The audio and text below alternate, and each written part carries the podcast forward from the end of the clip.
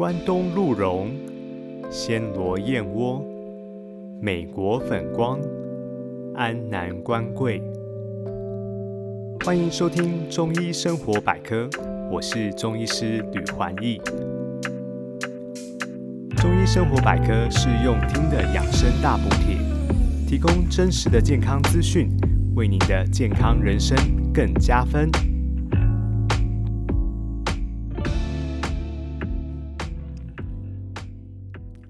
冷冷的冬天让人睡得不想起床，按下闹钟，看到窗外的天空还灰蒙蒙的，回头小睡一下，结果一不小心就睡过头了。你有这样的经验吗？每到冬天，身体就好像也启动了冬眠开关，只要一碰到床，随时都可以睡着，一觉好眠是平凡又幸福的事。不过，也有些朋友无法享受这样的幸福，叫醒他们的不是闹钟，而是膀胱的尿意。一个晚上需要频频起来小便，睡眠时常中断，每天都拖着疲倦的身躯开始一整天的生活。一般来说，成年人一天排尿的正常次数是五到七次。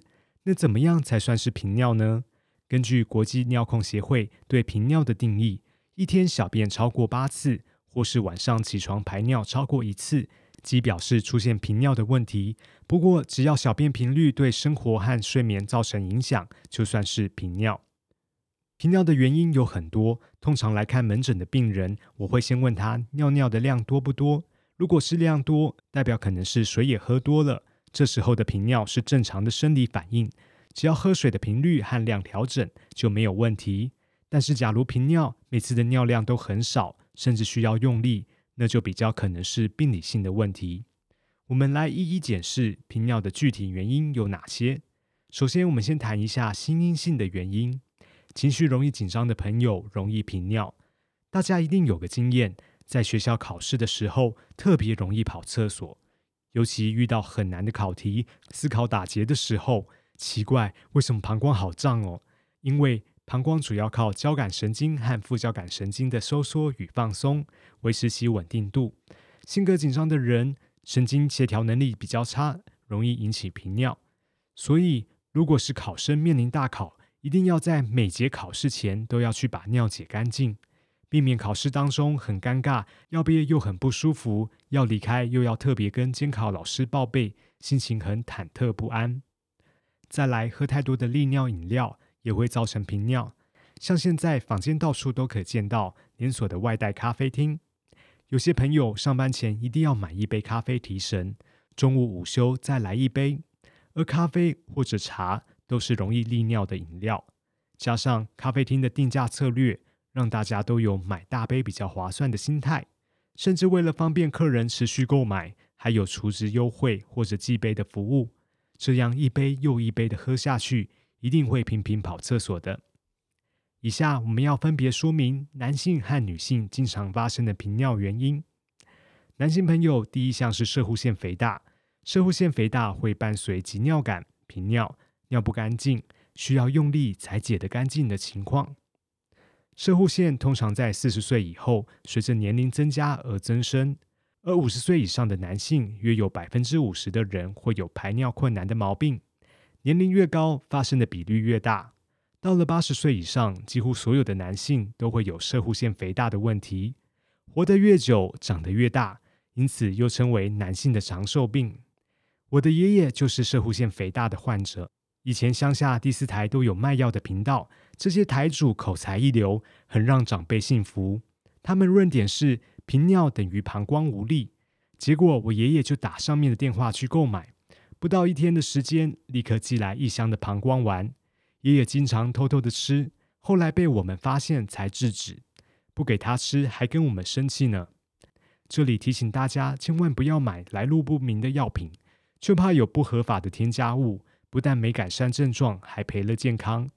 其实频尿不代表膀胱无力，大多数有射护性疾病的男性朋友是湿热体质，身体并不虚，吃补药，例如阿董北膨贡丸。并不适合的。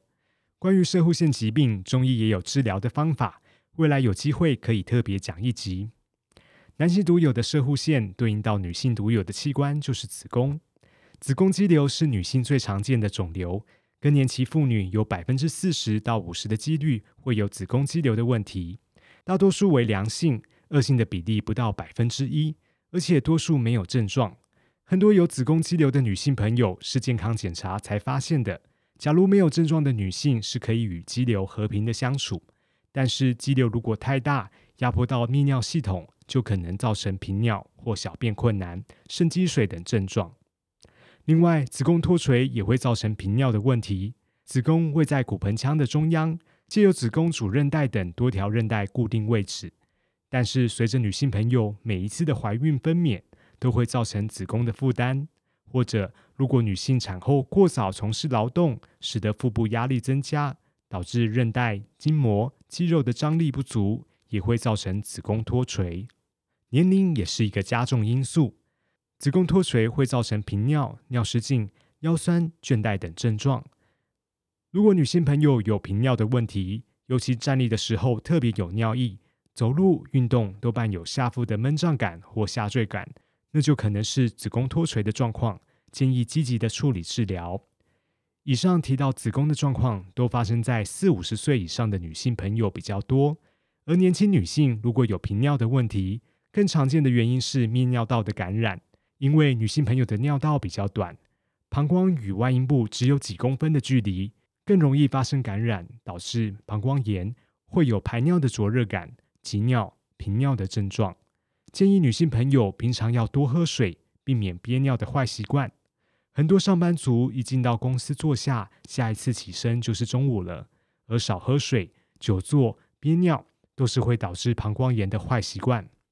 最后是神经性的膀胱障碍，是指大脑负责膀胱功能的神经系统，因为中风、帕金森氏症或是脊椎损伤、糖尿病等原因，造成神经损伤，影响膀胱的功能。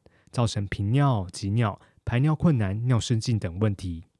以上我们谈完大部分频尿的原因，以中医来进行体质分类。男性射护腺肥大问题属于湿热体质，而女性的子宫肌瘤属于血瘀体质，子宫脱垂属于气虚体质。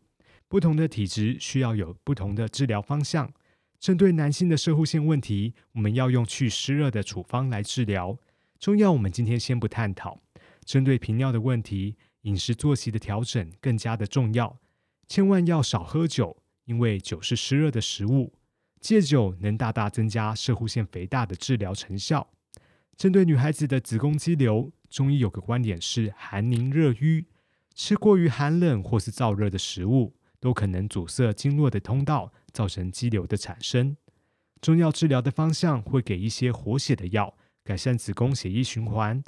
而针对子宫脱垂的病人，中药会使用一些补气的药来增加子宫韧带的强度。未来可以再做一些专题分享。今天单纯针对频尿这个主题，我分享几个快速有效的方法给大家参考。首先是穴道按压，有几个穴道对于排尿困难或是频尿都有帮助，无论是哪种体质都有效。在我们肚脐下方三寸呢，是关元穴的位置，这是身体的养生强壮穴。平常可以用揉按或是艾灸的方法来刺激它。很多有小腹的女孩子，其实下腹的筋膜已经松弛弱化了。这时候按压关元穴可以强化我们的筋膜。提到艾灸，在都市生活的人应该很难操作，毕竟会产生大量的烟和味道，就怕会被邻居检举。其实有比艾灸更方便的方式，像是用红外线热毯温敷，或是用吹风机温灸。这两个方法范围都很大，不只有关元穴被刺激，也能刺激邻近的穴道，像是气海、中极、水道。这些穴道同样也有改善膀胱泌尿道问题的功效。另外，有一个道家的养生功法是提肛，把肛门缩紧，有点像憋尿、憋大便的用力方法。专门的术语叫做搓骨道，功效等同于凯格尔运动。有兴趣的朋友可以上网搜寻凯格尔运动。目的都是在训练我们的骨盆底肌，改善膀胱的闷胀、重坠感，也能改善肠胃道消化不良的毛病。这也是乾隆皇帝的养生秘诀。据清朝皇室医疗记录的记载，乾隆皇帝能活到八十九岁的高龄，晚年还能骑马打猎，原因就在他几十年如一日的锻炼着搓骨道的功法。骨道就是肛门，这个功法融合了气功、导引和意念。简单容易施作，不受时间、地点的限制，站立、坐姿或是躺着都可以。具体的方法是放松全身，将臀部及大腿用力夹紧，配合吸气，舌底上颚，向上收提肛门，稍微闭气，然后再慢慢的呼气。每次反复做十到二十次，建议每日可以试做三到五轮。我有一位长辈朋友，因为是做业务工作，经常开车拜访客户。他说他没有时间运动，可是他会趁停等红灯的时候呢做提肛的运动。我看他接近六十岁的年纪，小腹依然很平坦，让同龄的朋友非常的羡慕。最后，改善夜间频尿还有一个好方法是睡前抬脚，因为一整天我们站立的时间比较多，导致体液都往下半身跑，晚上平躺。体液回到膀胱，就会有多尿的现象。假如睡前抬脚半个小时，可以加速体液回流膀胱。趁着睡觉前解一解尿，能有效改善夜间频尿的问题。另外几个造成频尿的 NG 行为，千万要避免哦。第一是睡前喝太多的水，我们尽量在睡前三四个小时就减少饮水量，口渴的话含一口水润润喉就好。第二是避免吃生菜和过量的水果，冰品和冷饮更要少碰。这些食物都偏寒，寒气在体内会让湿气滞留，加重频尿的现象。第三，不要喝太多刺激性的饮料，像咖啡和茶，超过下午三点就尽量少喝。内含的咖啡因会让睡眠品质变差，半夜容易睡得不安稳，就会想起床上厕所。以上这些方法提供给你。频尿虽然不是个大问题，严重起来也会影响生活的品质。寒冷的冬天，希望你能够不被尿意打扰，一觉好眠。今天的节目到这边进入了尾声。如果你喜欢我的内容，请记得帮我留下五星评价，并把这些健康资讯呢也分享给你最珍爱的亲朋好友。中医生活百科，我们下次见喽，拜拜。